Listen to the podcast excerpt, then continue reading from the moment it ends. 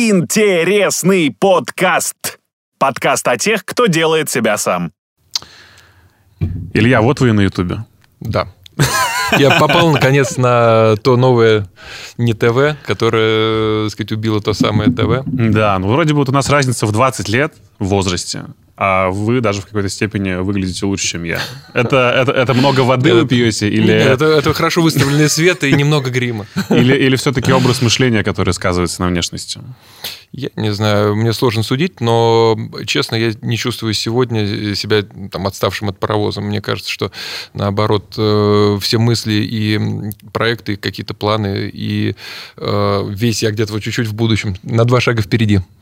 А, Сегодня как-то так подумалось э, попробовать новую форму для нас именно диалога, потому что обычно подкаст — это всегда мнение и споры двух людей, но пометуя те проекты, которые вы все-таки делали, в тех проектах, в которых вы были задействованы, я просто не могу об этом не поговорить, потому что у меня реально много вопросов, и сегодня это будет, наверное, больше похоже на интервью.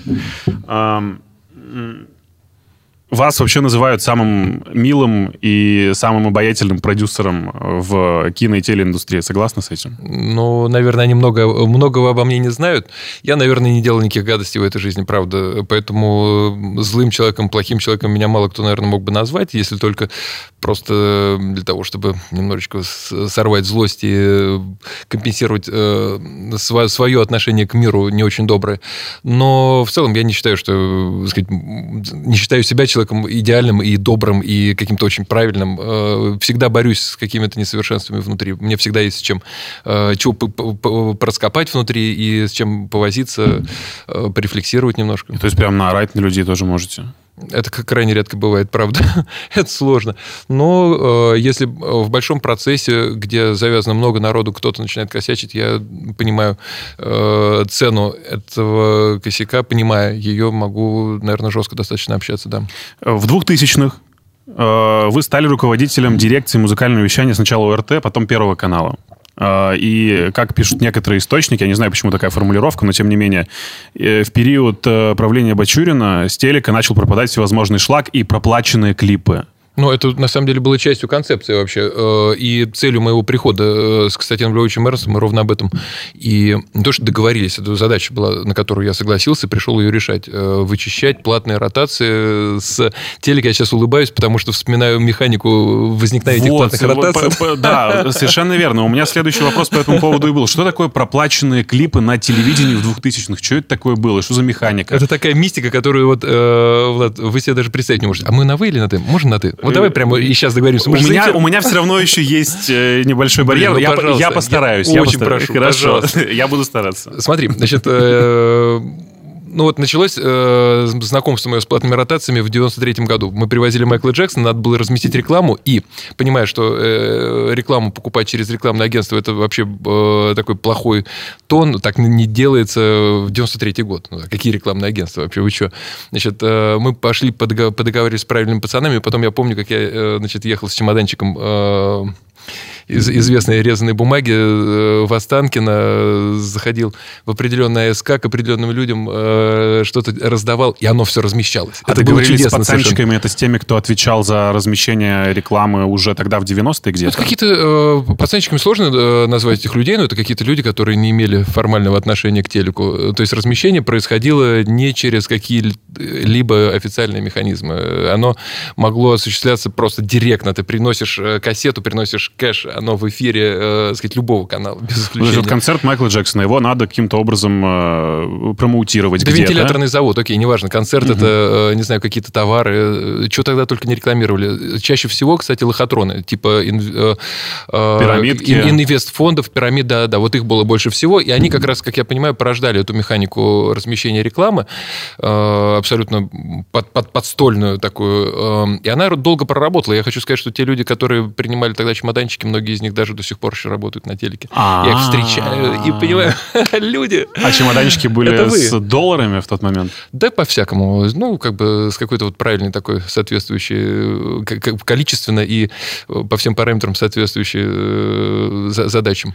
Да, дальше реклама, понятно, а клип музыкальный? Все. Если рекламу так можно было поставить, то понятно, что поставить можно было таким образом все, потому что высшая ценность на телеке, продаваемая, монетизируемая, это все-таки реклама.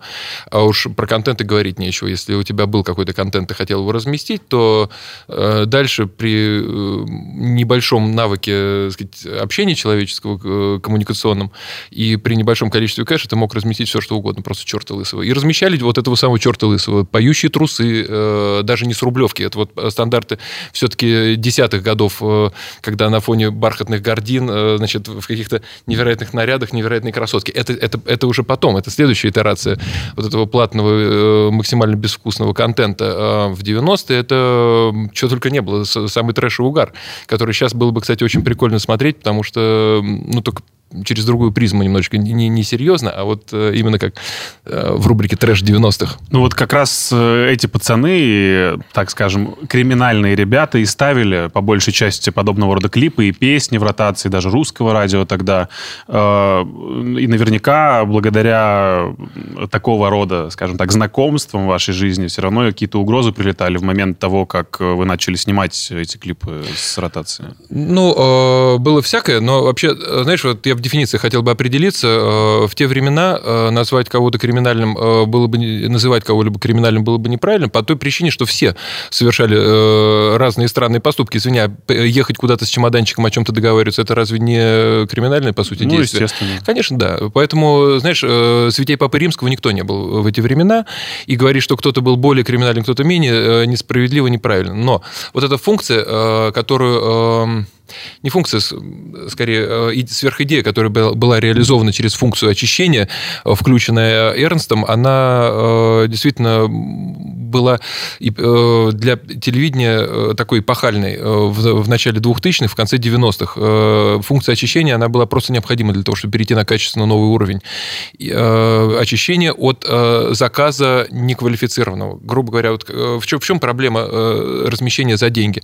В первую очередь в том, что телек принимая контент, э, не включал никакие критерии качества. Ну, он, собственно, получал какие-то черные налог, да, фактически. Да, да, абсолютно. Тебе приносится что угодно. Uh-huh. Сказать, и ты, э, не, не вдаваясь в подробности, хорошо это или плохо, получил деньги, ты уже должен разместить. Значит, и это э, было катастрофой для телека, потому что планка таким образом не то, что она опускалась, она уже как, как бы находилась максимально низко, и приподнять ее было невозможно. И Эрнст ровно с этим и стал бороться. Он пришел делать сразу серьезное телевидение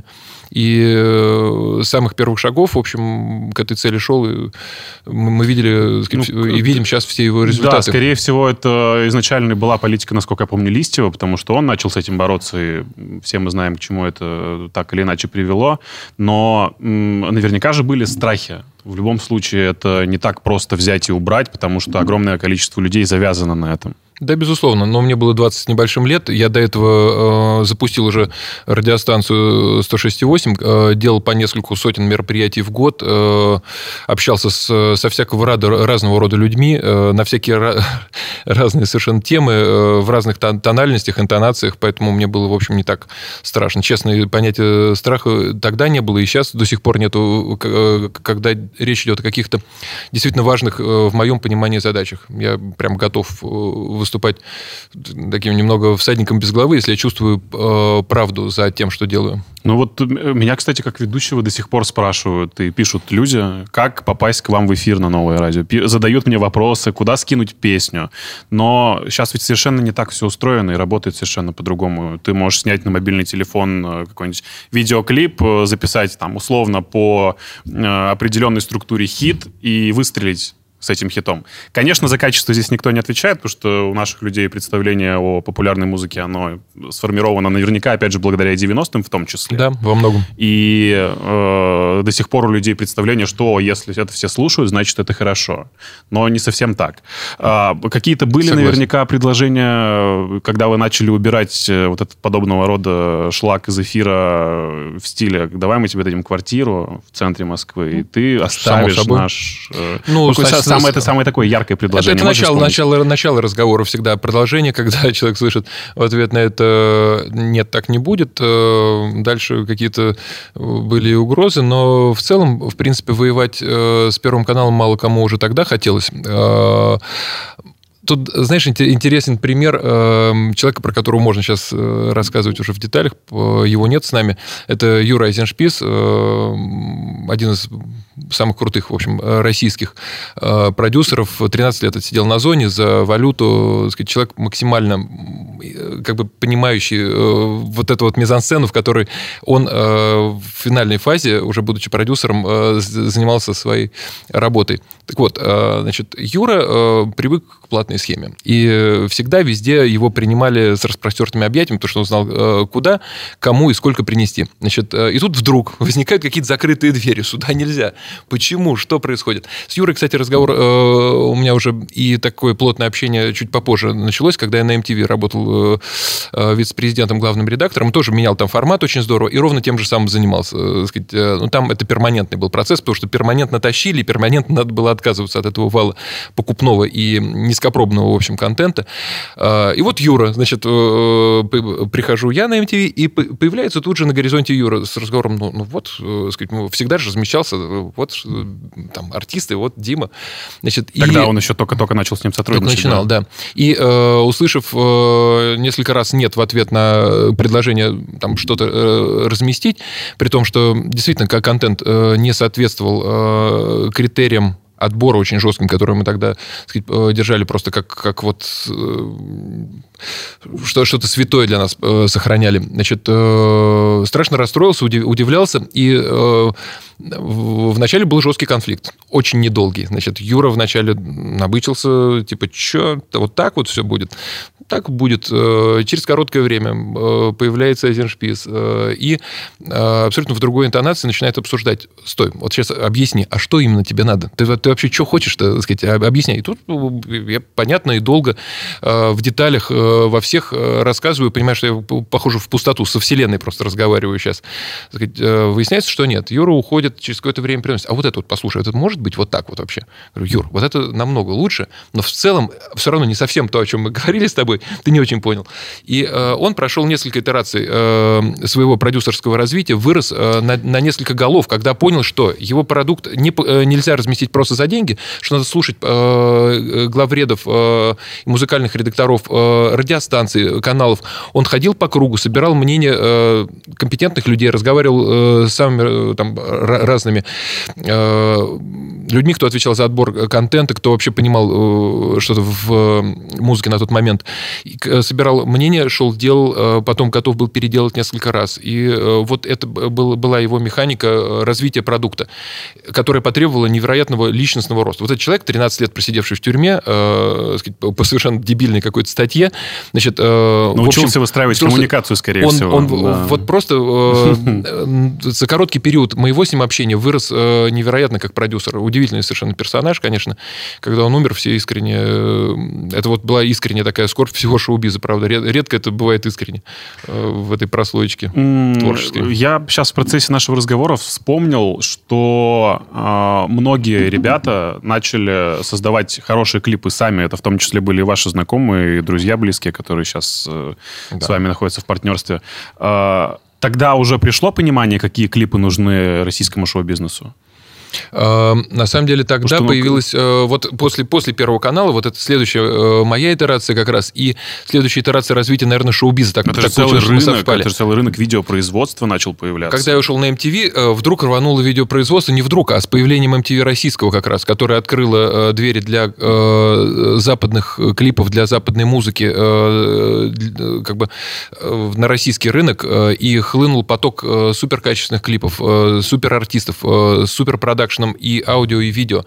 А изначально, и... прошу прощения, на MTV Russia были только русские клипы, по-моему, да? Нет, нет, нет, нет. Э, Борис Гурич Зосимов, который эту историю всю выходил ножками просто, несколько лет он э, укатывал ребят из Виакома. А, ну хотели делать только русские клипы, потому что боялись, что не поймет аудитория что-то иностранное, нет, да? Нет, концепция MTV, она не прогибалась тогда ни под кого. Ага. MTV э, чуть попозже, вот уже в момент, когда я занимался каналом, был крупнейшей мировой телевизионной сетью Viacom имел гигантский бизнес э, под этим брендом.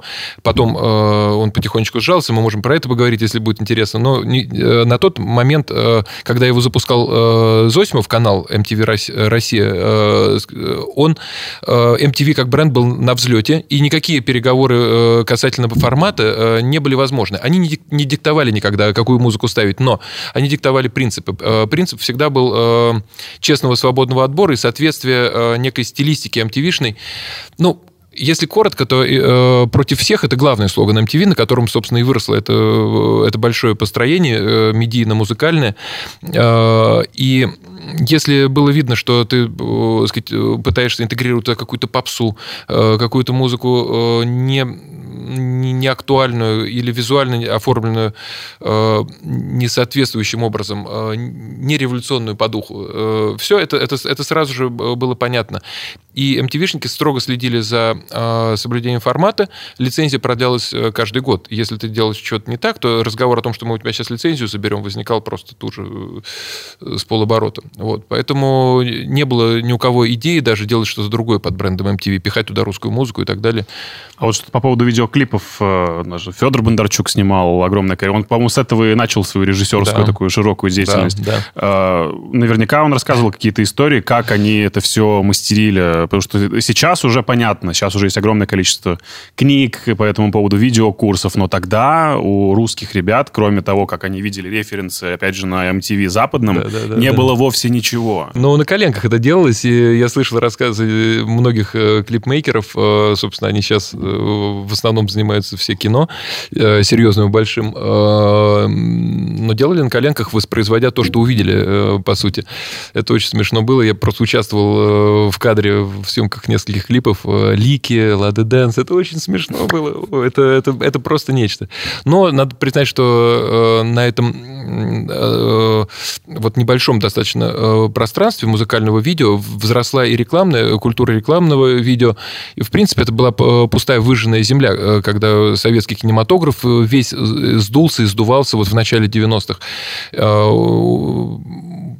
практически по всем цехам возникал жуткий дефицит людей. Ты не мог э, собрать профессиональную группу э, для того, чтобы что-то снять, ну, как бы на серьезном достаточно уровне. И потом э, точкой сборки вот стали вот эти музыкальные видео, рекламные видео, и появились продакшны, которые занимаются этой мелочевкой, которые потом переросли во что-то большее. И действительно мы сейчас видим там режиссеров, там и, и Бондарчук, и Ромк Прыгунов, и многие-многие из тех, кто там снимал и операторы, все, все живы-здоровы и все, в общем, в топе российского кинематографа. А, Айзеншпис, Дима Билан. 2006 а, год, вы в отборочной комиссии Евровидения.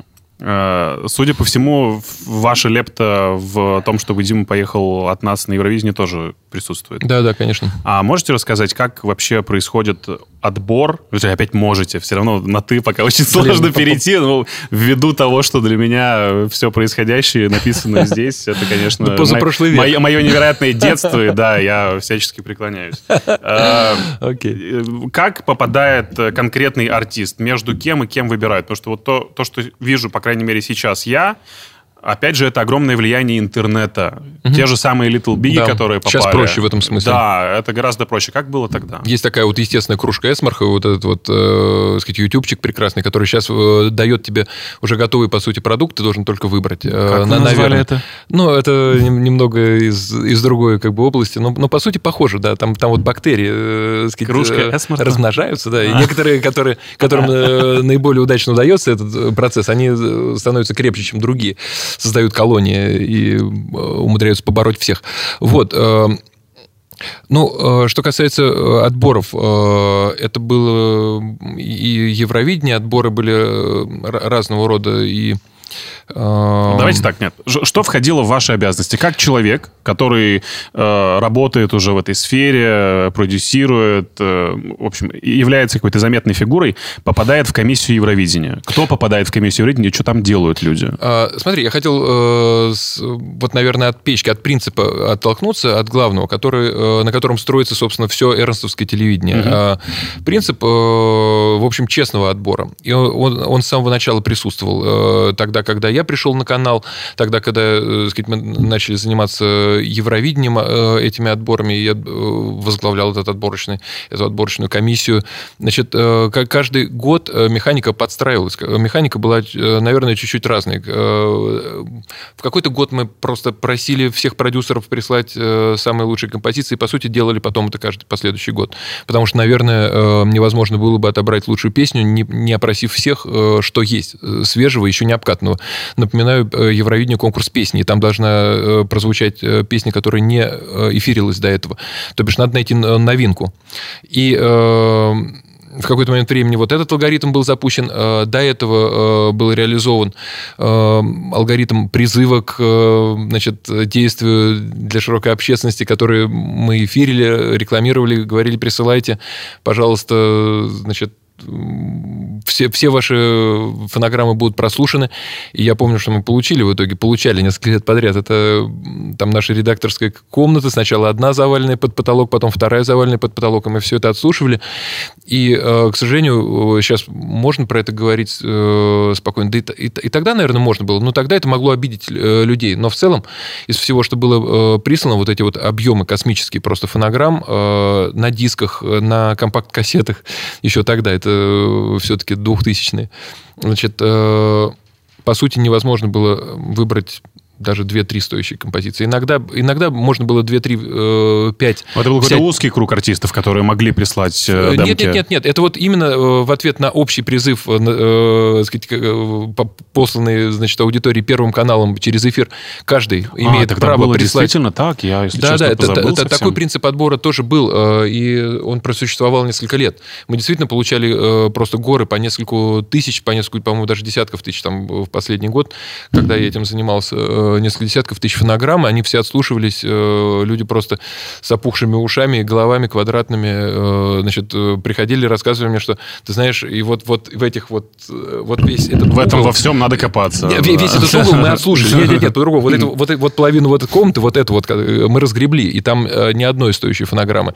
Это было обидно, и, к сожалению, вот действительно такой открытый призыв прислать что-то стоящее, он не приносил плодов. Ни одной крутой композиции именно Э, таким образом не было найдено. Э, прям можно железобетонно сказать. А, притом мы смотрели очень широко на э, эту задачу и пытались найти, например, либо вот э, если бы нашелся какой-то исполнитель супер крутой, да, но песня у него плохенькая, мы бы вычленили оттуда исполнителя, мы пытались так делать в нескольких случаях.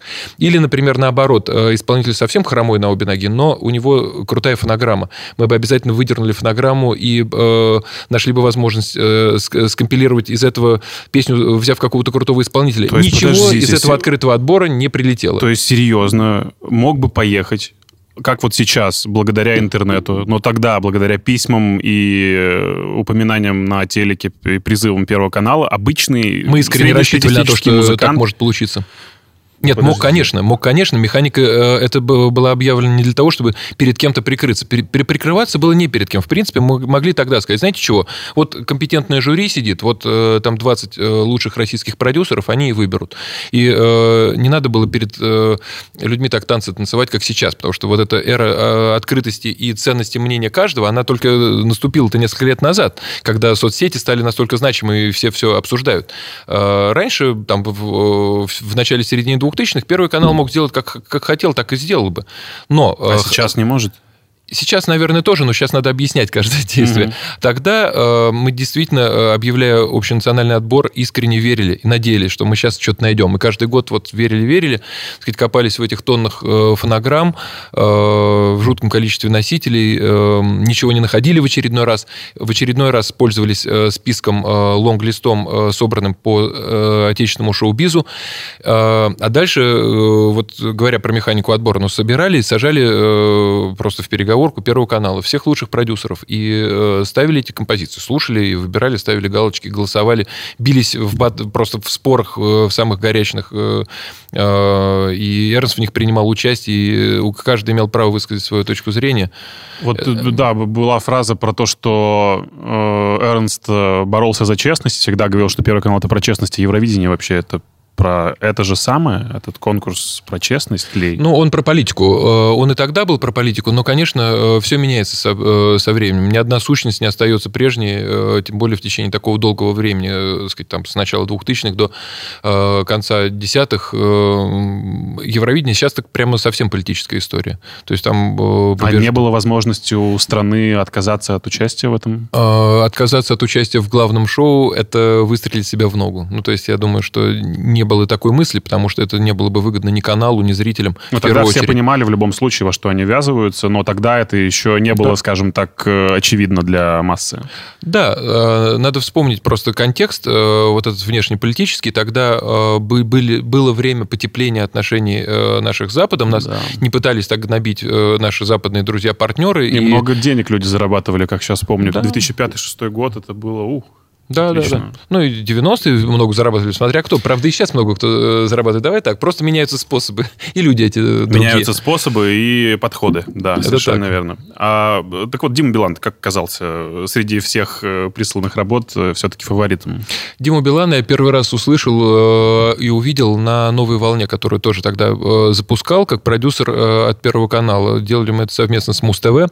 И Юра привез Диму, у которого был очень такой спорный, на мой взгляд, материал. Э, хип-хопчик, э, причем хип-хопчик очень он такой был не не американского плана, скорее какого-то такого очень нашинского русского, как мне казалось. Ну, мне не, не нравился тогда ну, этот, этот, хулиган это оттуда? Это, это оттуда, но только это уже лучшая версия э, того да. стартового материала. Такой это... ритм блюз на наш манер. Да, да, да, да, да, да. И, э, но э, про Диму можно и нужно сказать следующее, что с, просто с момента первого его появления, э, как только человек этот открыл первый раз э, рот, стоя на сцене, всем стало понятно, что это большущая звезда, и с этим мы дальше живем э, ровно столько, сколько он захочет быть на сцене. Потому что его э, талант э, невозможно не заметить, если ты действительно открываешь глаза и пытаешься и, и просто слушаешь. Когда он выходит на сцену, э, зрители на это реагируют как на какой-то магический э, акт. Э, я это потом видел неоднократно. Э, сказать, это никуда не исчезло, ничего не поменялось. Ну, как, Билан как... работает на износ, конечно. Это видно и в его шоу последнем. Я как-то присутствовал на ВТБ-арене, это было что-то с чем-то. Но... Да это же очень сложная работа. Это же невероятно, когда ты буквально сгораешь изнутри, и все вбросы или какие-то, может быть, правдивые статьи, которые попадают в СМИ про него, они так или иначе, наверное, все-таки оправданы его сгоранием Отдачи. каким-то. Да. Ты знаешь, э, я бы сказал э, э, так, что, наверное, не каждый человек, отдающий себя полностью на сцене, я думаю, что большинство артистов пытается и хочет искренне это делать, старается, многие делают, но не все получают такой результат, как какой получается у Димы в итоге. Это все-таки искра Божия, которая вот ему на голову откуда-то с небес в какой-то момент времени упала.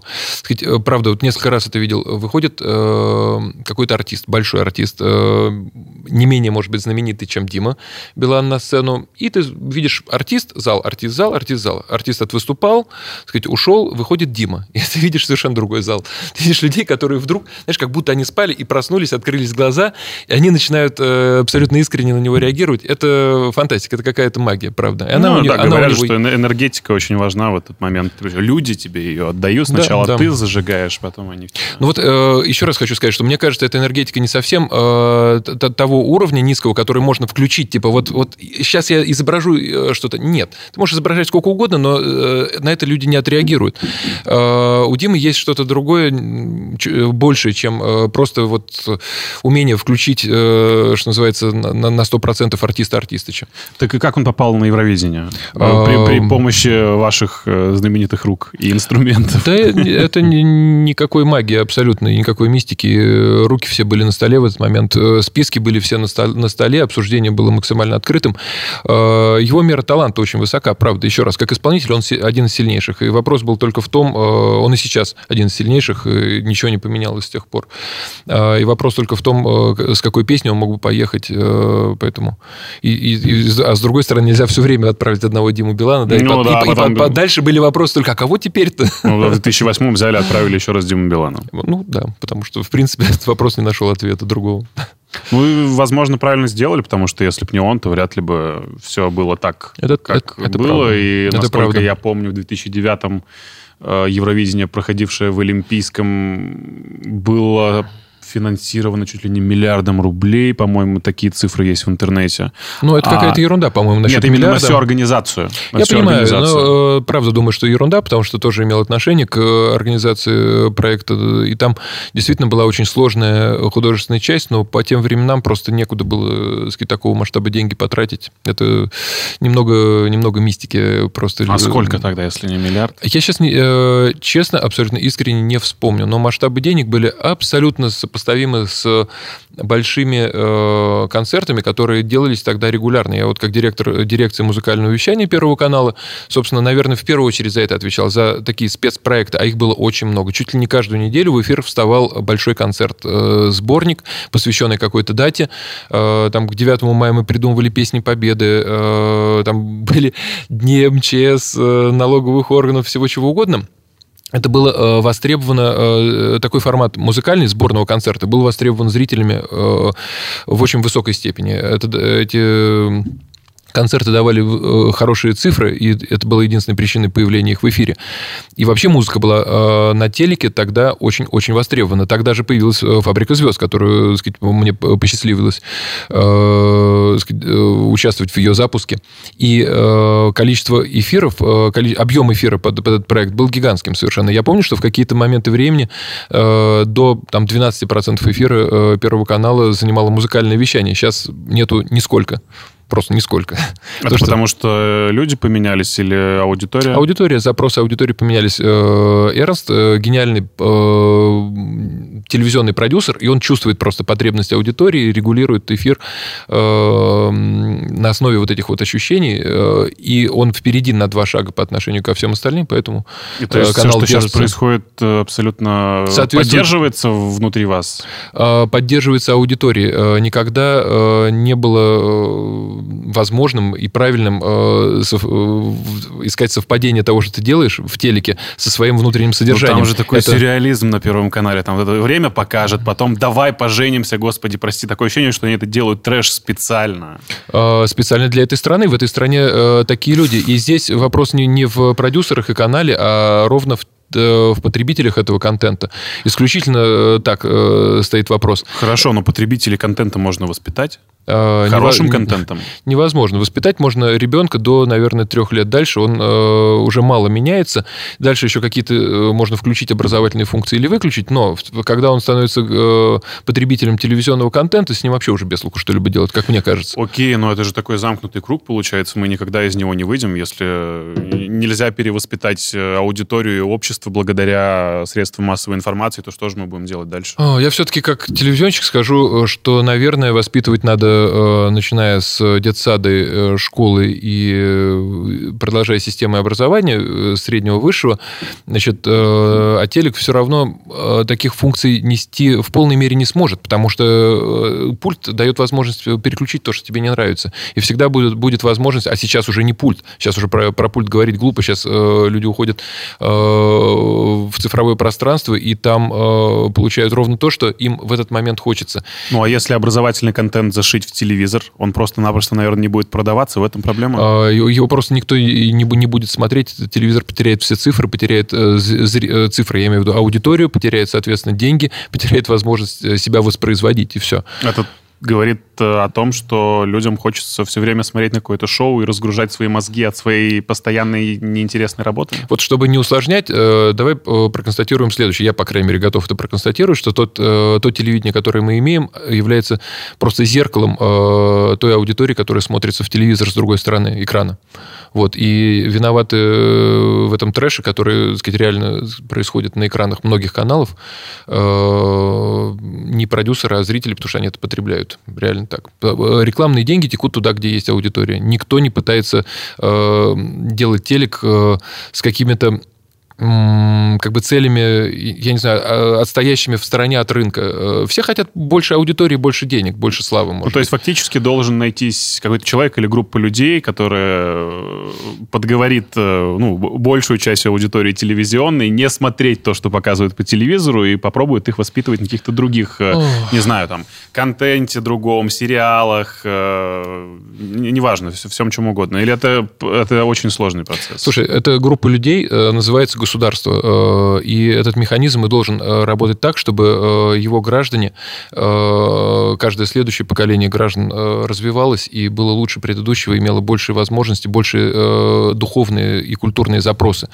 А мы, к сожалению, вот эту систему в целом сейчас имеем ну, скорее в статусе поддерживающий какие-то, какой-то определенный уровень, но ни в коем случае не ориентированный на будущее. То есть у меня вопрос в данном случае не к телеку, правда, и не к продюсерам, которые э, стремятся получить рейтинги, э, рекламные бюджеты, а государству, которое э, управляет системой образования, системой какого-то идеологической коммуникации с гражданами своими. своими. И очень мало с ними говорит про будущее, про то, куда мы идем все вместе, и зачем мы туда идем. Больше приходится сейчас говорить, к сожалению, по факту, о проблемах, о том, как нам там выжить, как прожить. Это плохо, потому что даже в, в тяжелый момент, мне кажется, э, забывать о том, э, что э, без развития ты деградируешь, нельзя. Это, это, это забывать не должно в первую очередь государство, не должно забывать об этом своим гражданам. Как вы попали в киноиндустрию? С Федором Бондарчуком мы обсуждали много лет, несколько лет подряд, э, идею создания российского Голливуда, российской студии. Был первый заход, когда, который не удался. Э, э, была попытка запустить небольшую достаточно студию, она не сработала, и через несколько лет появилась возможность, мы нашли партнеров, которые позволили нам запустить крутой проект под названием «Главкино», который до сих пор работает прекрасно, хотя уже и без нас. Это крупнейшая на момент открытия, наверное, одна из крупнейших сейчас э, киностудий в Восточной Европе. Достаточно большая, большой а. киностудийный комплекс. Давайте попробуем пошагово воспроизвести создание вот этого вот русского Голливуда под названием главкино. Вот хотя от, от идеи, от зародыша до финансирования и строительства. Ну, идея была, э, вот она появилась э, за Просто когда Вы, вот, Я еще работал на MTV. Вы, вы сидели где-то вдвоем с Федором на кухне, выпивали. Не-не-не, нет, это был ресторан «Ваниль» э, на кухне. Выпивали. В ресторане мы «Ваниль». с Федором мы на кухне, представьте, не, не, ну, быть не может. Это был ресторан «Ваниль», я помню этот разговор, но это уже, кстати, наверное, не, не, точно не первый разговор про студию, а разговор про главкино. Вот он э, состоялся в такой достаточно торжественной обстановке, э, был достаточно серьезным, потому что что проект э, глобальный, и обсуждая его, мы уже, э, так сказать, э, планку своих задач подняли на какую-то невиданную на тот момент высоту. Это очень амбициозно было, очень честолюбиво и очень, как показала жизнь, недальновидно, потому что когда ты строишь что-то большое, ты чаще всего не имеешь шансов сохранить это. Ты, ты чаще всего, построив, уйдешь, отойдешь в сторону и ну, я думаю, что это прежде всего связано с э, кредитором главным, который был... Да, кредитором был банк, и дальше э, все как в банальной, э, даже не сказке, а в банальной, так сказать, ситуации реальной жизни. Ну, там же была какая история? Насколько я знаю, сначала ВТБ, они были в лице только кредитора, потом они были как партнеры, а потом вышли из партнерства и остались только кредиторами, но в итоге все закончилось так, как закончилось? Или не совсем Нет, так? не совсем. Они были как раз в начале, э, мы проговаривали возможность их э, участия как э, акционеров, потом они сказали, нет, нет, это все-таки будет кредит, и мы, в общем, как бы сочли, что это нормальная схема, ну, мы же с Федором не, не так бились за свои интересы в данном случае. Нам очень важно было построить этот проект и запустить его. Главная амбиция заключалась в том, чтобы он э, зажил. Мы были уверены, что это главное, что мы должны сделать. Сейчас, оглядываясь, я понимаю, что надо было, конечно, в большей степени думать о защите своих интересов, наверное, о чем-то еще, таком более прагматичном. Но на тот момент возможность построить вот этот русский Голливуд, она, э, сказать, как задача была настолько интересна для нас, что мы правда, больше ни про что не думали. Мы искали оптимальные возможности и условия для реализации этого проекта. А правда ли, что Владислав Сурков был причастен к созданию главкино? Ну, на самом деле, в этой стране э, все в какой-то период времени проходило через э, сказать, администрацию президента. По крайней мере, э, информация у них была вся, но мы делали это своими ручками. И... Ну, то есть это не была прямая его идея и сверхзадача для продюсеров, нет, с которыми нет, можно нет, посотрудничать? Нет, нет, абсолютно. И там, собственно, отношения с банком наши достаточно прагматично э, были выстроены, сказать, документы документально. Именно эта прагматичность э, со стороны банка для нас э, с Федором вернулась потом, э, собственно, нашим выходом из проекта. И, ну, в общем и целом, это абсолютно рыночная ситуация. Здесь какого-то такого влияния. Какие меценатские цели вы ставили перед собой? Ну, я знаю, что хотелось воспитывать новых режиссеров, хотелось, хотелось их отправлять на стажировки в Штаты, хотелось, чтобы из Штатов приезжали киностудии и давали какие-то возможности обучаться непосредственно здесь, сейчас. Да. Все ли получилось? Ну, это вот одно из направлений, э, такое образовательное, э, которое действительно мы э, надеялись и, и запустили. Более того, мы делали кинокампусы совершенно великолепные, привозили крутейших спикеров. И из этих кинокампусов, пройдя через них, появилось большое количество крутых режиссеров. Например? И, ну, Кого привозили, кто появился? Ну, например, э, там Андрюх Першин, Жора Крыжовников, э, он э, в одном из первых кинокампусов участвовал. Много талантливых молодых ребят. А кого привозили, сейчас не вспомню, но это были первые величины мирового кинематографа. Но это не было, не было образовательная вот эта функция, не была главной в проекте глав кино. Мы рассчитывали все-таки дать возможность именно кинематографу больше использовать студийные возможности, потому что их использовали мало э, на тот момент, и на самом деле надо проконстатировать, что и сейчас продолжают использовать э, в недостаточной мере для того, чтобы э, ну, кинематограф как бы э, технологически развивался. Э, просто Наше предположение заключалось в том, что кинорынок э, в деньгах будет здорово расти, и сказать, кинопроизводители смогут заходить на студию, тратить деньги на декорации, на то, чтобы снимать вот таким студийным способом. А это дороже всегда, чем снимать на натуре, чем снимать где-то на улице, просто в подходящих выбранных локациях.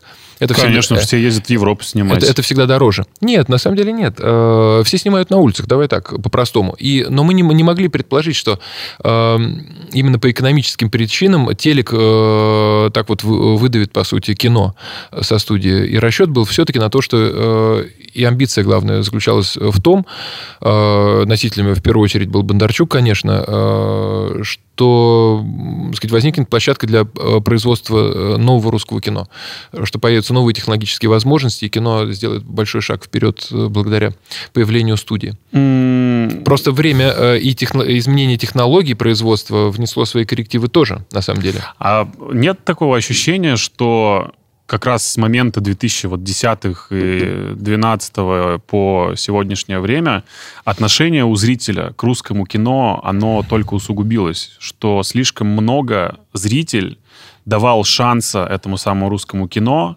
и требовал каких-то ожиданий, но эти ожидания никогда не оправдывались, и уже потом, когда ты два-три раза сходишь на русское кино, у тебя складывается отношение, что, о, нет, я на русское не хожу. И сейчас эта ситуация только усугубляется, потому что, хотя, конечно, есть фильмы, на которые люди валят, об этом чуть позже я спрошу, но в думающей какой-то конъюнктуре все-таки есть претензии к кинематографу нашему отечественному. Претензии были, есть и, безусловно, будут всегда, потому что неоднородная, э, неоднороден зритель, неоднороден кинематограф, но э, я предлагаю, если мы говорим так вот глобально, достаточно э, привязываться, основываться на э, значимых э, фактах. Значимым фактом является то, что доля э, бокс-офиса российского кино перевалила за 20%. Это просто фантастическое, космическое, на мой взгляд, достижение, потому что в 90-х всех зрителей э, переключили на э, голливудский контент, и благополучно э, в таком состоянии э, как бы кинорынок прожил даже не один десяток лет, и ни одно поколение, соответственно, выросло на голливудском кино, вообще не имея привычки и желания, соответственно, смотреть кино российское. И как раз где-то с десятых, с начала десятых годов вот эти мощные усилия, которые стали прилагать уже объединяясь российские кинематографисты и государство, в общем, тоже, надо признать, э, российское кино во многом базируется, стоит просто на государственных э, деньгах. Плохо это или хорошо? А это неизбежный факт, э, неизбежный для всех стран, кроме нескольких. В мире, в Америке, безусловно, кинематограф абсолютно экономически Потому что была задача сделать, э, сделать Они лучше. так выстроили. Они да. просто в, в середине прошлого века, в 50-х, 60-х годах, э, поставили себе целью забрать мировой рынок э, кино, для чего был правильно выбран инструментарий. Они построили несколько студий менеджеров, получивших какие-то космические преференции поддержки, поддержку в начале государственные и получающие преференции поддержку до сих пор. Значит, это приоритетная одна из главнейших отраслей американской экономики. И они кормят своим контентом весь мир мир. Ну, что а, удивительно, лучшие люди со всего мира туда и переезжают работать на эту индустрию. Это, это, это рынок, это, это как ворон, да. как, как э, водоворот, в который затягивают действительно... В общем, как и IT-компания, в принципе. Лучших из лучших они всегда себя перетягивают. Это, это правда, э, но это все рынок. Если бы эти компании базировались в России, также сюда приезжал бы весь мир э, сниматься э, в кино российском. Но э, тут есть, э, помимо вот этой истории с мейджерами, э, ну, достаточно важный фактор, э, например, языковой и культур, э, фактор культурного барьера. Мы э, прожили прошлый век, по крайней мере, по сути, за железным занавесом, а, в совершенно э, такой своеобразной культурной среде. И наши культурные коды, которые несут наши кинематографисты, они не конвертируемы. Они могут быть понятны и приемлемы для российского зрителя, но нам либо надо делать голливудское кино, и тут мы встаем в очередь за большим э, количеством людей и компаний, которые делают это лучше, чем российские кинематографисты, пытаясь воспроизводить американское кино.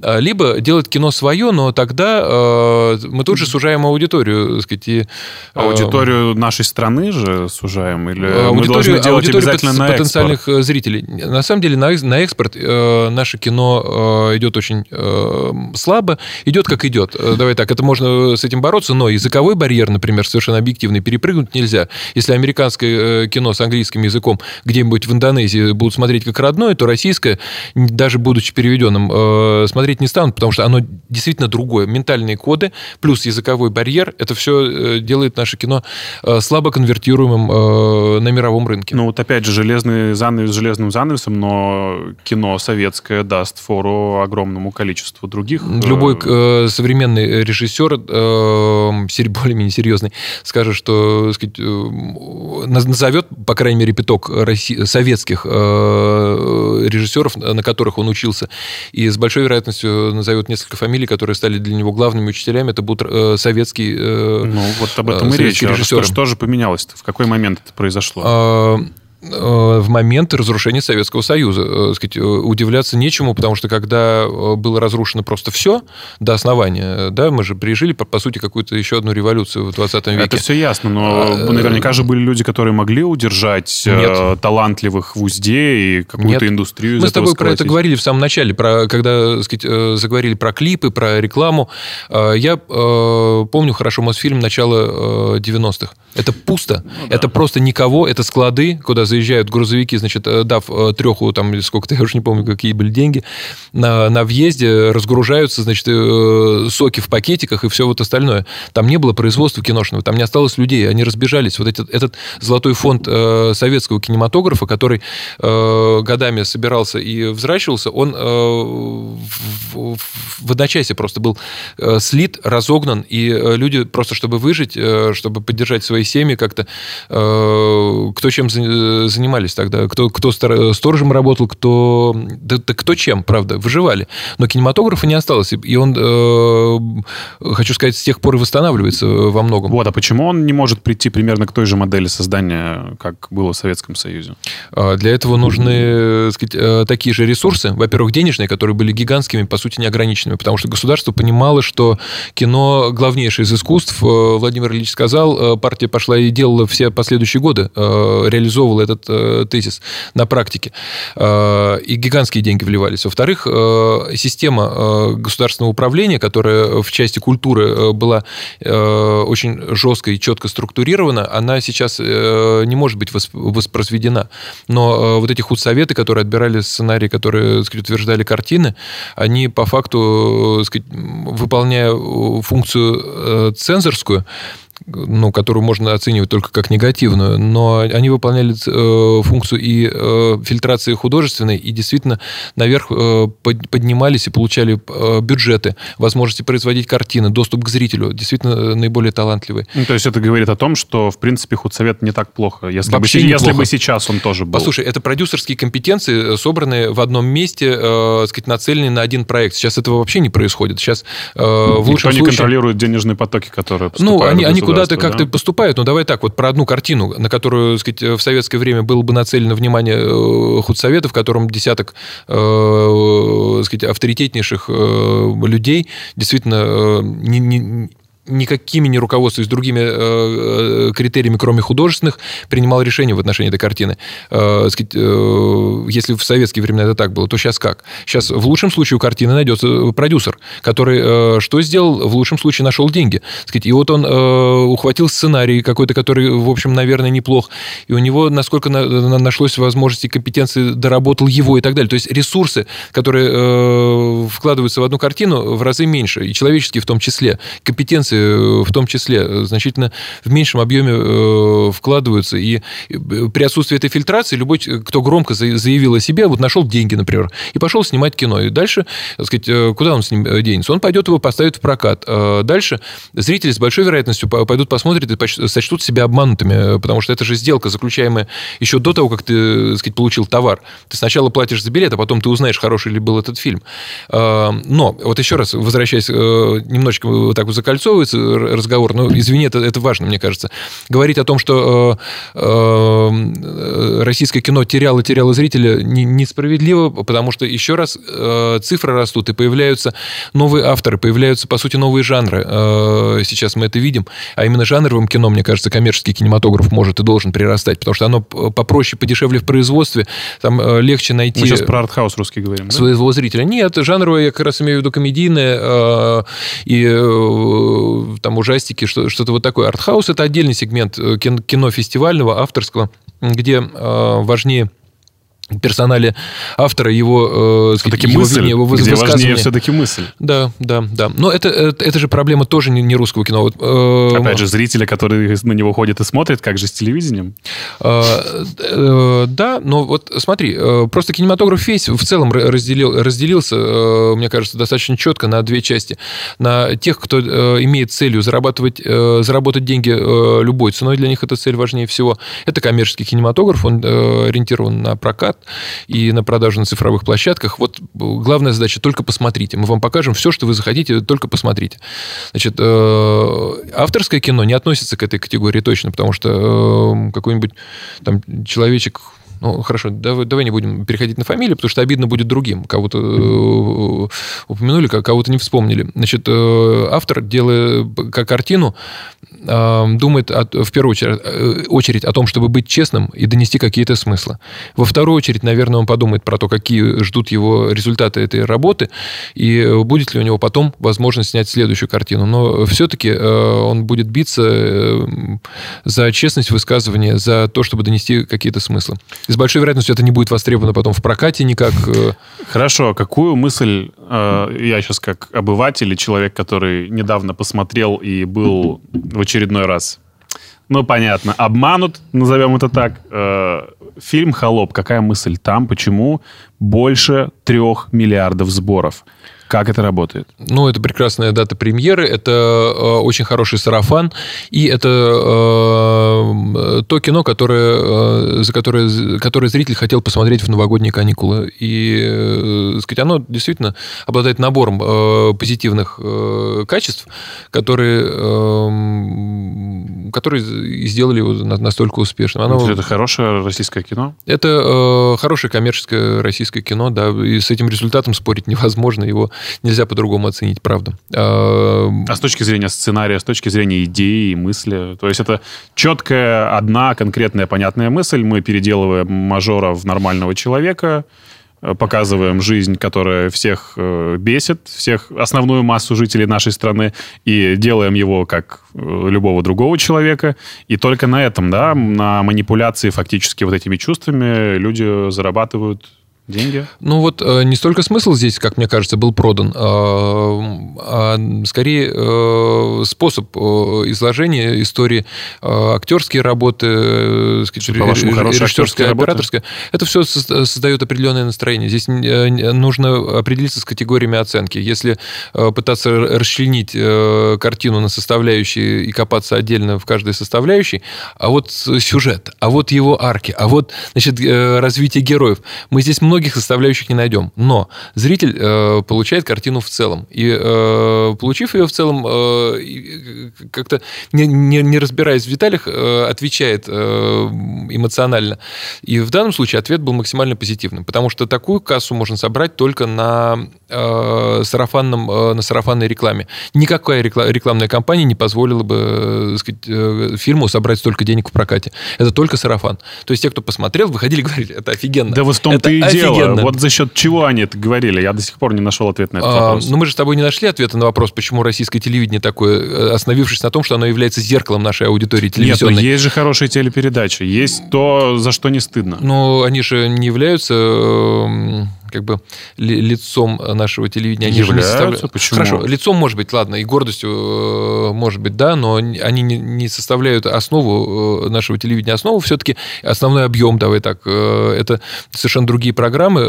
Если ауди... посмотреть, где сидит аудитория, сказать, это гигантские объемы аудитории в в каких-то дневных линейках, где э, люди зависают на сериалах э, самого сомнительного свойства. Или на Елене Малышевой. Ну, ну, например. Э, а потом мы с тобой что, будем холопу удивляться? То есть я вот, вот к чему подвожу. Ну, ну, как вообще удивляться холопу, если мы имеем такой телек? Это те же самые люди, часть из которых, да, являются киногоерами, ходят в кино. Ну, то есть все-таки это делается для Тех, кто поймет, и не более того. Смотри, два, две категории кино. Мы с тобой вот э, про это говорили сейчас. Э, те, э, те, э, то кино, которое делается ради того, чтобы собрать бокс-офис, и то кино, которое делается ради смысла высказывания. Оно ну, фестивальное, есть, в общем-то, кино. Э, не то, чтобы фестивальное. Знаешь, оно все-таки в прокат попадает, к счастью. Тот, кто хочет, может его посмотреть.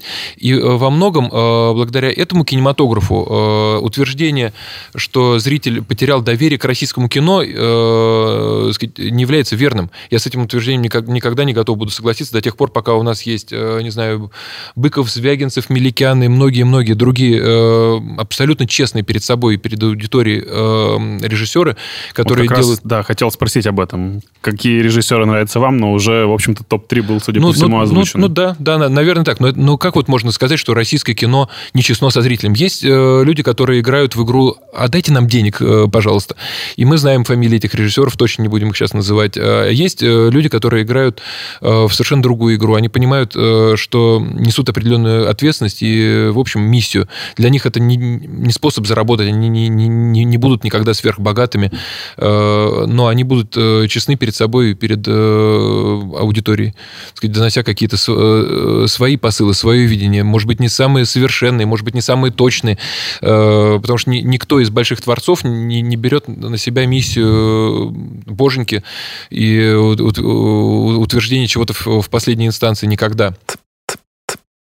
Одним из э, крупных самых таких проектов э, во время вашей работы на главкино и вообще продюсерских ваших кинопроектов э, фильм «Август 8 а, про вооруженный конфликт в Южной Осетии. В общем, там все достаточно серьезно и закладывалась Но не, не, мысль. не про это немножечко все-таки. Да, и вот... Он на фоне скорее. Я до сих пор не смог понять, а почему э, нужно брать э, такой серьезный конфликт, который был, ну, правда, очень кровопролитным, который был неожиданным, и фактически делать из него, ну, такой тоже небольшой аттракцион и русский Голливуд. Я не совсем понял. Можете рассказать? Да, запросто. Значит, э, проект появился, начиная со сценария, который,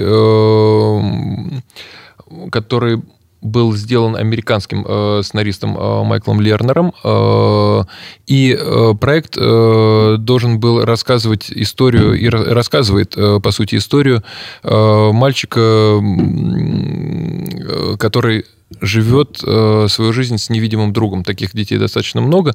Эта история рассказана на, на фоне э, конфликта военного. Нужна была э, какая-то вот мощная, мощный этот драматический фон.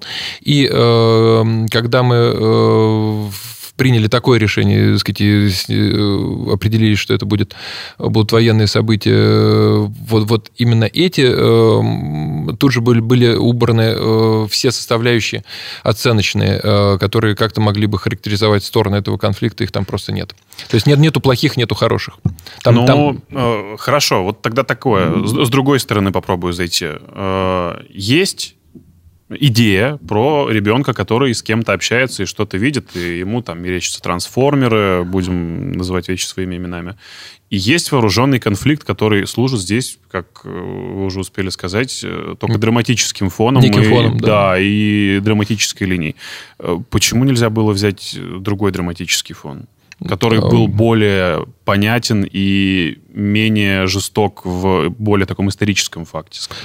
А, любая война жестока, безусловно, если была взята, э, взята любая другая война, она э, выглядела бы, правда, не менее жестоко. А почему обязательно война? Может быть, другой драматический фон, не военный? Там именно э, вот эта степень как бы Э, жести, которая должна была э, быть отражена в э, действиями, найти отражение в действиях героев, в их развитии, она должна была соответствовать жести такой военной примерно. Поэтому искать другой конфликт, ну, окей, любой другой был бы не лучше, правда. Ну, тем не менее, как уже успелось тоже сказаться, не было ни плохих, ни хороших. В чем да. же тогда суть конфликта? Война — это страшно, война — это всегда только боль и ужас. Все, что, сказать, это та мысль, которая которые в фильме э, находят свое отражение, и ничего другого мы не пытались э, донести. И что удивительно, про это событие нет ни одного серьезного фильма, насколько я понимаю. Я попытался найти, там пытались снять и американцы, они сняли, более того... И сняли что-то тоже не очень интересно и хорошо. Про документалочку там было тоже парочку запросов, но... Ну, э, на самом деле, это действительно э, очень болезненная э, такая драма, просто историческая драма двух народов. Даже не двух, потому что там и Россия, собственно, участвует. И действительно возвращаться к этим событиям очень больно, но я просто уверен в том, что нам удалось, э, не оценивая никак э, стороны конфликта, никаким образом не влезая в его контекст, э, просто использовать его как фон. И это, это приемлемо, это нормально. Но ну, просто потому, что он был, просто потому, что в голове у каждого он остался, и делать вид, что ничего не происходило, ну, немножечко страусиная позиция. Тоже. А, насколько я знаю, это был один из самых, ну, по тем временам мощно финансируемых фильмов, да, там, по-моему, был, было от государства чуть ли не 250 миллионов рублей Мы поддержки. собрали э, тогда мощнейший пакет, и мы его сделали за какие-то космические короткие сроки, просто уперлись. Э, Джаник Вазиев был э, и режиссером, и автором сценария, э, то есть он, наверное, вот основную как раз, э, основной вклад в, и в сценарий э, внес. Он, в общем, автор э, проекта, он супер э, крут, супер технологичен, и тогда был, и сейчас э, один из самых, в общем, профессиональных э, и техничных э, кино, кинорежиссеров э, и кинопродюсеров. И э, картина была э, сделана буквально за год. Ну, и, и времени не было особо, э, честно говоря. А то, почему была такая спешка? Не было спешки. Мы э, просто по, по всем э, вот этим вот этапам развития, что ли, проекта про прошли очень быстро. Со сценарием максимально технологично было все отработано с э, американским сценаристом, который, как член американской э, гильдии э, сценаристов, действовал четко по контракту. Он ни на день ничего не задержал. Это были, были три драфта э, в течение трех месяцев. Э, каждый из них с учетом правок э, был лучше и лучше. Мы получили через три месяца готовый сценарий, параллельно девелопили. Просто вот в идеальном э, мире производство выглядит так, как мы сделали эту картину с Жеником. Но, к сожалению, в российских реалиях идеальной, идеального кинопроизводства достаточно мало. Общий бюджет картины 19 миллионов долларов? Ну, по Нет, это- это статьям что-то- Кинопоиска и Википедии, по-моему, Нет, да, нет, такое. нет. Я, я не думаю даже, что Кинопоиск это писал как уважаемый ресурс. Это были какие-то, я помню, журналистские э, такие изыскания. э, А сколько? Я затрудняюсь сказать, но это точно не было 19. Это было где-то около, наверное, 11-12, но не больше 19 откуда. Но прокат э, собрал меньше. Прокат собрал поменьше. Ну, как и у всех, по по сути, э, российских картин. Тогда э, еще был э, такой прекрасный момент, когда э, часть э, денег фонда кино были безвозвратными. Сейчас они возвратны на основе так сказать, четких обязательств. И вот следующие картины мы делали уже под возврат денег. Как и сейчас все, собственно говоря, продюсеры. Вот теперь вопрос про спецэффекты, которых там э, сполна и прям даже с переизбытком, я бы сказал. Была задача показать, что мы тоже умеем. Почему В том задача числе. показать? Нет, ну, слушай, это очень э, сложно, э, сказать, и как-то не, не очень, по-моему, корректно формулируемый вопрос. Э, Когда ты делаешь что-то, ты стараешься сделать лучше, правильно? И мы старались эту картину сделать максимально технологичной, максимально яркой. А как, э, извини, тогда еще вот вопросом на вопрос, э, фантазии мальчика можно визуализировать э, Ну, хорошо. куклами ряжеными? Не, не совсем так. Я сейчас попытаюсь э, донести то, как чувствую я. Так. Вот сила русского кино, она вот как раз-таки в этой русскости, в народности. Почему э, так любятся фильмы там, в стиле «Москва слезам не верит», если брать чуть постарше, там «Сирота Казанская», блестящий фильм Машкова, Э, «Со мной вот что происходит» Шамирова. Это все сделано настолько душевно и понятно, что тебе хочется возвращаться к этому снова и снова. А ощущения от фильма «Август 8 они... э, вот, мы хотим сделать и показать, что тоже умеем. Но не было Потому этого что- посыла. Это, это, это- что- это твоя трактовка, которая Да, абсолютно в корне неверна. Но, но тем не менее, когда ты видишь э, главную героиню, которая только что приехала в, в- в Цхинвал, и у нее сразу же начинаются какие-то взрывы, она попадает в, в- в этих, в круговорот историй, и ничего, кроме взрывов э, и спецэффектов э, в течение пяти минут, э, нет. И ты думаешь, окей, а суть в чем? Она приехала, а дальше? И как раз-таки теряются и размываются повествовательные ноты. Но уверен, что нет. Э, Если разбирать подробно, если мы так сказать, э, к этому э, захотим перейти, то там логика повествования не нарушена ни в чем. Поверь мне, Джаник и Майкл Лернер так сказать, точнейшим образом выстроили этот сценарий. Этот фильм лишен тех проблем, которыми, которые свойственны многим российским картинам, но поверь, здесь эта работа домашняя была выполнена на 5 с плюсом. Логику, обоснованность, э, сказать, можно найти в каждом эпизоде, в каждом сегменте, в каждом действии. А количество графики, э, ну, послушай, Да, вот... э, которая отвлекает от общего повествования. Вот- Отвлекает вот, в э, тебя. Давай так, э, надо все-таки говорить в правильных категориях. Я не- никогда не буду утверждать, что это кино объективно идеальное, потому что оно таковым не является, Ты и нету начинаешь- кино объективного идеального вообще. Но когда ты формулируешь, что графика отвлекает, ты тоже должен говорить «меня отвлекает». А для Ну, кого-то она да. абсолютно является не- неотъемлемой частью повествования.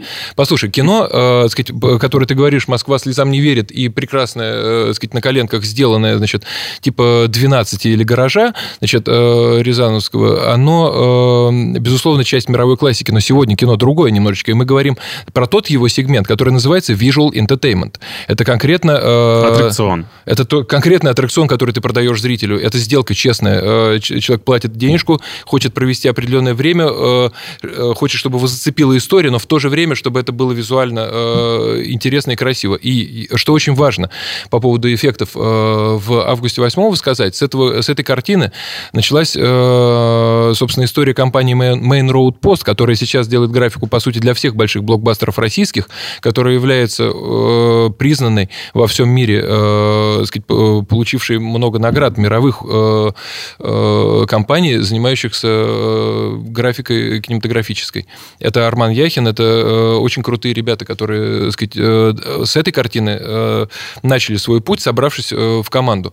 И, э, честно, это один из главных предметов гордости, потому что, э, сказать, вот помимо студии, например, да, э, после глав кино остался и проект Main Road Post. Э, То есть это тоже такое серьезное большое наследие. Ну, то есть вы довольны графикой в фильме «Август 8». Более чем, и, э, сказать, еще раз повторяю, это та, э, тот, э, та э, работа дала э, возможность э, многим последующим картинам картинам э, сказать, в этой части состояться. И э, все, э, фи, э, все там блокбастеры, вот э, Бондарчука последние, значит, это э, Main Road Post. И, да, да, все, по сути, большие картины, это Main Road Post. Там не обходится э, нигде без них. Э, есть проекты, на которых собираются несколько компаний для решения каких-то суперсложных задач, когда не хватает ресурсов у одной.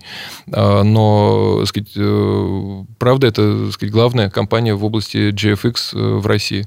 Так что... А, почему глав кино было вынуждено банкротом себя объявить? Что в 2017, насколько я помню, были такие хорошие результаты, и даже была чистая прибыль в несколько миллиардов.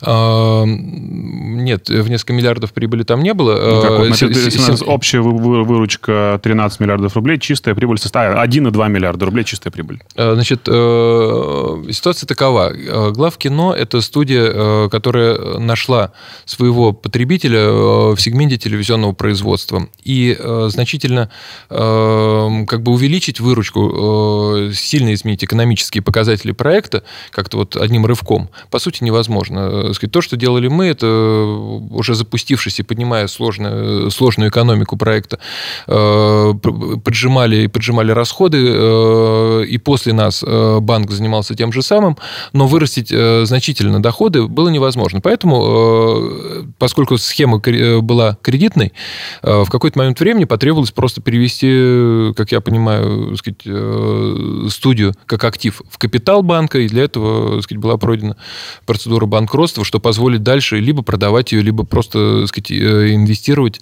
и поддерживать ее, и развивать ее как проект внутри банка. То есть это абсолютно логичное э, такое ну, То есть поэтому ниже, бизнесовое решение. ниже номинальной стоимости акции продаются владельцами, да? Ну, когда обычно там номинальная стоимость э, ваших там, пакетов акций столько, но вы вынуждены ввиду банкротства продавать гораздо ниже, потому что там, по чуть ли не за 500 Они никому рублей. пока не продают еще. Это история... Нет, имеется в виду ВТБ у вас выкупили ваши доли по гораздо гораздо это более была, низкой цене. Это была, да, абсолютно такая вот договорная, что ли, история. Мы, мы действительно договаривались и пришли к определенному консенсусу.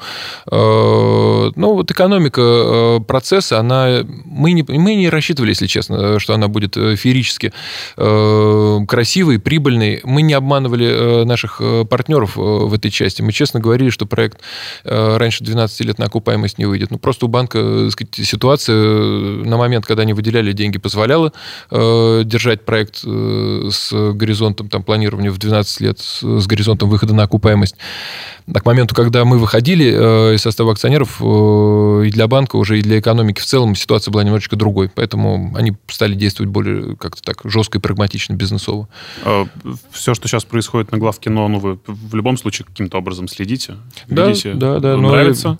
Ну, что значит нравится? Там, наверное, могло бы что-то быть и по-другому, но в целом площадка работает как крупнейшая производственная база и для телека, и там снимается по-прежнему по-прежнему, в общем, какое-то количество кинокартин эм, их не становится больше кинокартин э, в целом не потому, что главкино что-то делает не так, потому что экономика кинематографа не позволяет снимать большое количество картин в павильонах, потому что это просто дорого, как мы говорили в начале.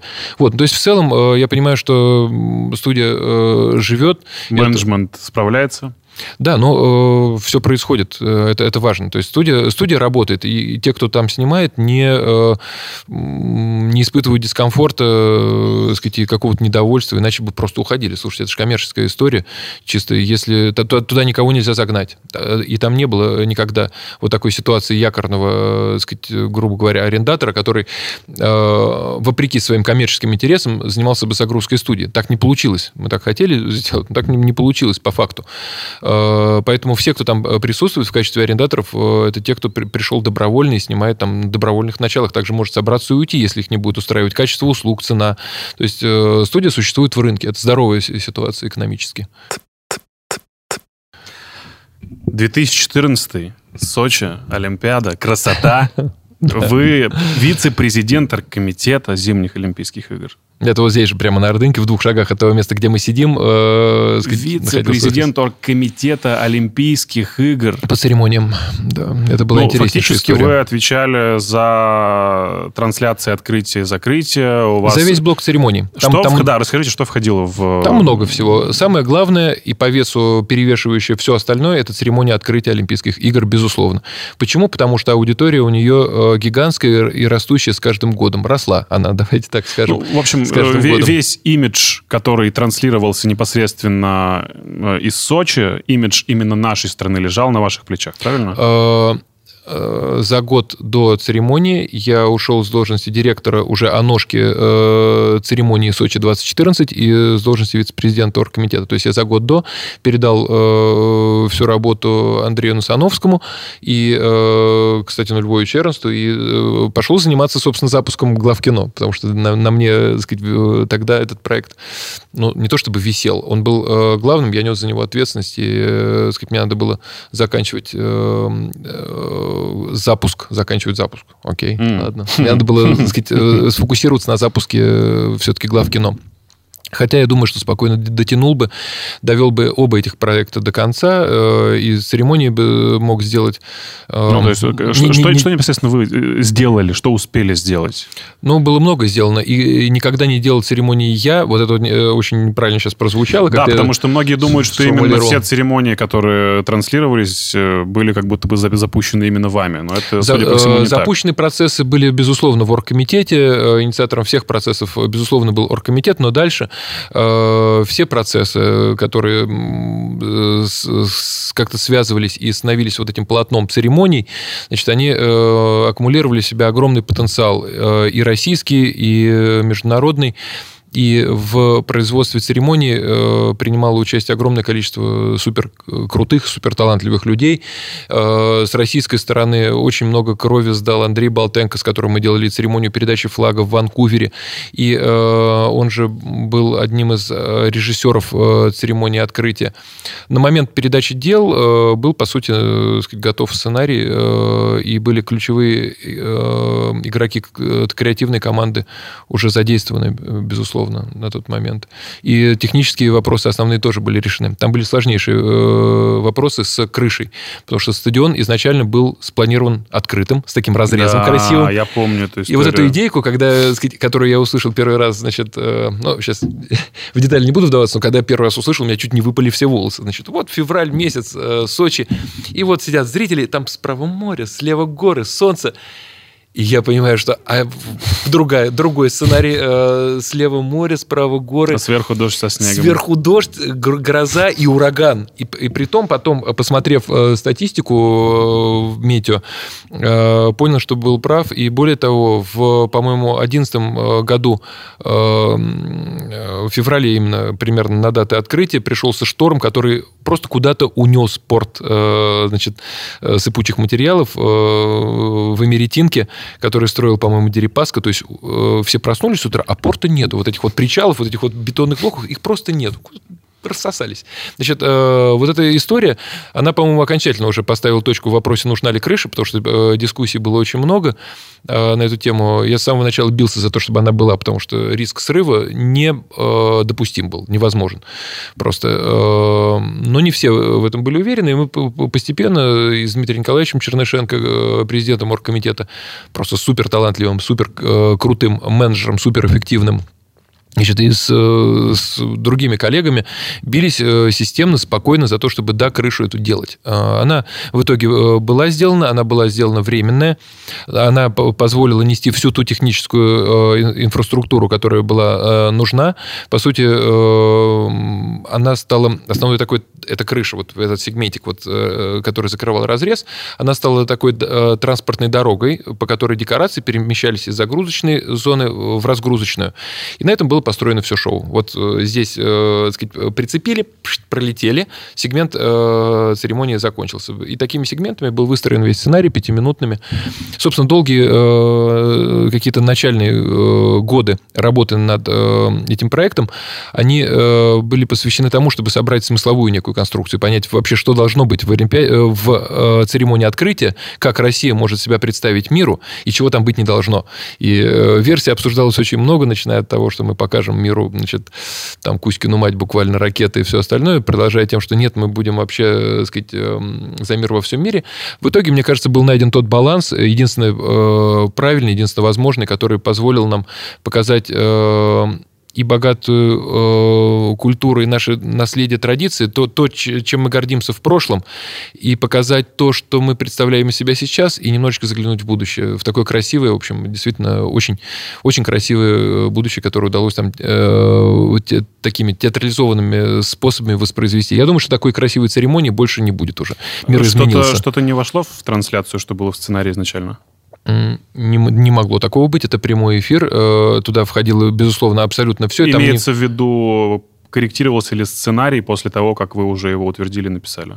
Э, да нет, безусловно, правки в каких-то сегментиках э, вносились до последнего момента, но основная канва сценария, основная его идея она, она сохранилась первоначально. Я вот слышал про момент презентации непосредственно вот той самой Кузькиной матери Советского Союза, вот этот момент, по-моему, он был убран нет, нет, инсайдер, его, инсайдерская информация такая у меня имеется. Она неверная, его не было. Его не было. Это на уровне идеи обсуждалось. Э, разные люди просто приходили с, с тем, что мы знаем точно, что там должно быть, там должно быть да, вот это. А потом И... этот момент был вставлен чуть ли не на 9 мая, концерт на Красной площади в 2015 году, где как раз-таки провожают на фронт э, молодых ребят, э, поезд, декорации. И, по-моему, изначально это должно было быть в сочинской Нет, нет, это, это, это как раз легенда. Это легенда Э, э, вот первоначальная версия, которую делали э, Жора Цыпин и Андрей Болтенко, она не, не предполагала, сказать, такой, такой истории. Там была, был сегмент, посвященный войне, и он с самого начала как появился, так, так и не как бы трансформировался ни во что другое. Нет, нет, на самом деле никаких даже минимальных позывов показывать страну как не знаю, потенциального агрессора, что ли, да? Ну, так в голову не могло прийти никому, правда. Где мы сейчас находимся? Мы находимся в студии э, проекта мультимедийного э, канала э, ТВ Брикс, которым я занимаюсь э, в общем, уже опять, опять вернулись несколько на телек. месяцев. Это не телек, э, не совсем телек. Э, у ТВ Брикс есть э, эфирное вещание э, в Ростелекоме и э, большое покрытие по стране через... Э, сеть региональных каналов 180, 187 э, станций. Но э, меня радует возможность э, это СМИ трансформировать в действительно такое кроссплатформенное э, СМИ нового поколения, когда сказать, э, YouTube для нас, например, не менее важен, чем э, эфир, когда э, сайт является одним из основных э, способов э, коммуникации и монетизируемых э, в том числе, э, когда мы э, серьезно думаем о прямых эфирах на Э, там в ТикТоке, э, в лайке, и когда для нас э, очень важной является платформа Инстаграма. То есть мы, мы, в общем, абсолютно точно нет э, в классическом э, таком виде телевизионный канал. Э, все-таки идея Э, что можно э, поженить э, YouTube и телек, она, ну, как бы меня не покидает. И более того, я уверен, что это, так сказать, завтрашний день всех СМИ, кроссплатформенность, построенная на персоналиях людей, которых мы сейчас называем блогерами, они действуют как-то самостоятельно, их можно собирать, их можно упаковывать в любого рода такие общности, которые можно называть мультиплатформенными каналами, как угодно можно называть. Но, по сути, это Э, будет э, некое сообщество там, людей, связанных единой концепцией, и для зрителя это возможность получать концепт, э, контент, соответствующий как, как, какому-то определенному набору требований и по какому-то количеству направлений. Вот. Кризис каким-то образом либо негативным, либо положительным повлиял уже или повлияет? Боитесь что-то?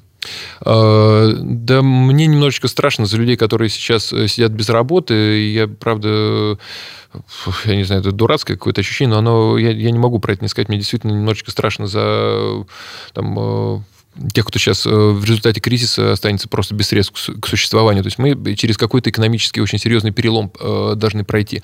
Но я уверен, что э, кризис также создаст новые возможности и новые рабочие места. Просто не, не одномоментно. Сейчас что-то сломается, что-то испортится напрочь, но появится что-то новое, и это что-то будет ну, как бы создавать новые рабочие места, эти новые бизнесы, эти новые идеи. И сейчас вот я работаю по 18 часов, потому что чувствую наличие наличие точек приложения усилий, э, которые мне действительно интересны и мне кажутся перспективными. Э, ну и я уверен, что будет результат определенный. То есть я, я не то, что стараюсь использовать э, как возможности там, для развития этот, этот период, но они действительно есть. Они ну, в... так и есть, да. Так и есть. Чем больше ты работаешь в период простой, тем, наверное, потом больше да. будешь пожинать плодов. Ну, э, не, не, не только за плоды идет битва, а за возможность скорее встать на некие новые рельсы. Я вот понимаю, что сейчас с переходом большой очень аудитории в цифру можно в цифре э, занять какое-то э, интересное положение, предлагая новые продукты, те, которые раньше, вот еще там пару-тройку месяцев назад не зашли бы. Э, можно как-то по-новому, э, сказать, себя спозиционировать. Я думаю, что мы используем этот момент. О чем вы мечтаете? Да я по-прежнему как-то идеалистически э, думаю не про какие-то результаты, которые были бы для меня э, в такой, э, не знаю, какой-то э, личной, что ли, и э, материальной плоскости важные. Я по-прежнему мечтаю и думаю о больших проектах. Э, постоянно какие-то идеи появляются в голове. И, э, ну, я всю жизнь так прожил, по сути. И не могу сказать, что стал большим бизнесменом, чего-то добился. Вот, знаешь, вот в, понимании э, таких вот пацанчиков. Я ну. С точки зрения пацанчиков, наверное, лох и лузер, потому что я делал э, большие проекты, сказать, которые мне мало чем э, сказать, возвращались с точки зрения, там, не знаю, денег, славы, и, никогда я к этому и не стремился. Но я счастлив, что жил так, и что я имел возможность эти проекты делать. Я хотел бы дальше сказать, делать что-то значимое, интересное, то, что приносило бы пользу и развивало бы как-то вот э, ту среду, в которой я нахожусь, делало ее чуть-чуть лучше чуть более современный, чуть более технологичный, чуть более человечный.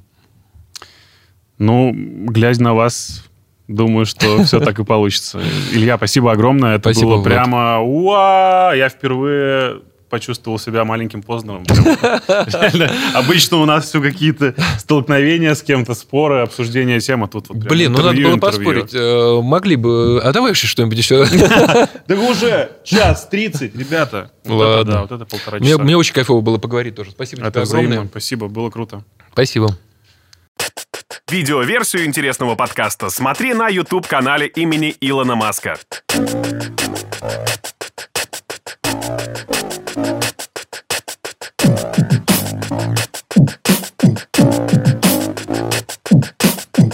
Интересный подкаст. Интересный подкаст. Интересный подкаст. Интересный подкаст. Интересный подкаст. Интересный подкаст. Интересный подкаст.